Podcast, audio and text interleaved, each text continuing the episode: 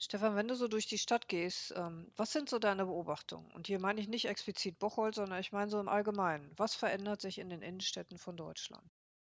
Ja, sie ist erschreckend. Denn mir ist vor Jahren, es glaube ich war ein Sonntagmorgen, da war ich früh unterwegs und auf und habe einen Spaziergang durch die Stadt gemacht. Zum ersten Mal wirklich aufgefallen, wie viele Leerstände wir in unserer Stadt haben.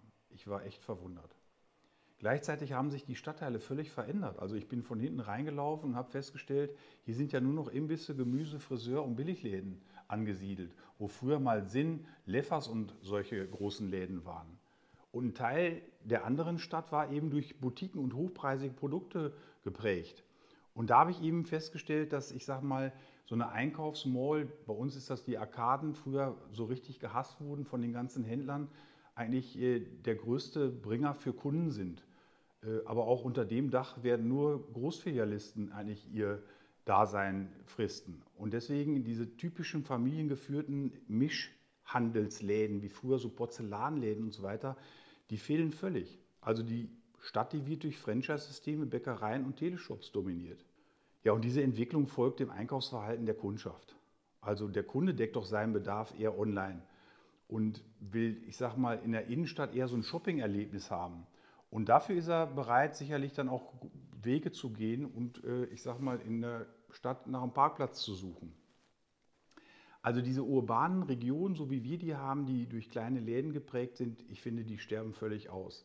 Es fehlt so ein bisschen dieser Erlebniseinkauf, einfach dieses großzügige Sortiment und ja auch ein großes Stück an Kundenverwöhnprogramm. Ich gehe also in den Laden rein und sehe dass die zwar mich erkennen, aber oft erst dann kommen, wenn ich, wie ich danach frage. Und ähm, ja, dann erzählen sie mir, wo die Ware steht oder geben mir das erstbeste Produkt, aber so richtig verwöhnt werde ich da nicht. Und selbst wenn da Kaffeemaschinen stehen, finde ich, dann geht man doch nicht von selbst aus an die Kaffeemaschine. Und ich habe noch keinen Laden erlebt, wo der Verkäufer mir angeboten hat, erstmal eine Tasse Kaffee zu trinken. Also heute wird, finde ich, geshoppt und genossen und Essen und Trinken gehört eben dazu. Und wenn ich in eine Stadt gehe, dann überlege ich einfach, wo ich nachher einen Kaffee trinke oder wo ich nachher essen gehe. Das ist der Grund, warum ich in die Stadt gehe. Und wer dieses Einkaufserlebnis nicht bietet, also der wird es zunehmend, finde ich, schwer haben, seine Geschäfte und sein Geschäft zu machen. Also ich finde, Einkaufserlebnis muss vor Warenangebot gehen. Und der Bedarf wird heute zunehmend online gedeckt, weil wenn ich irgendwas brauche, abends auf der Couch, dann gucke ich doch mal eben nach, wo ich das kriegen kann. Und wenn es da einfach ist zu bestellen, dann muss ich ganz ehrlich sagen, dann bestelle ich das da auch. Und deswegen habe ich für den Handel wirklich einige Tipps, die ganz wichtig sind. Also fragt doch mal eure Kunden erstmal, was die überhaupt bei euch vermissen oder was die gut finden. Und wenn ihr schon ein Kundenverwöhnprogramm habt, dann vermarktet das doch auch richtig. Also bietet dem Kunden den Kaffee an, wenn er bei euch shoppen geht und stellt nicht nur eine Kaffeemaschine auf.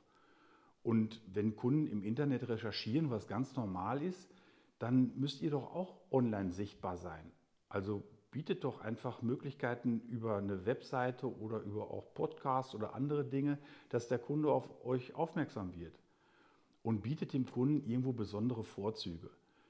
Ich glaube einfach, dass auch wenn ihr hingeht und dem Kunden die Möglichkeit gibt, nach dem Einkauf die Ware nach Hause zu schicken zum Beispiel oder mal ja, das Parkticket zu lösen, dann sind das Dinge, mit denen der Kunde gar nicht rechnet. Und das würde euch wirklich absolut abheben von dem normalen Handel.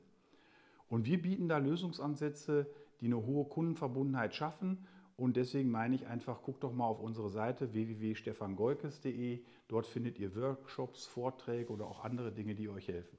Ich wünsche euch viel Erfolg.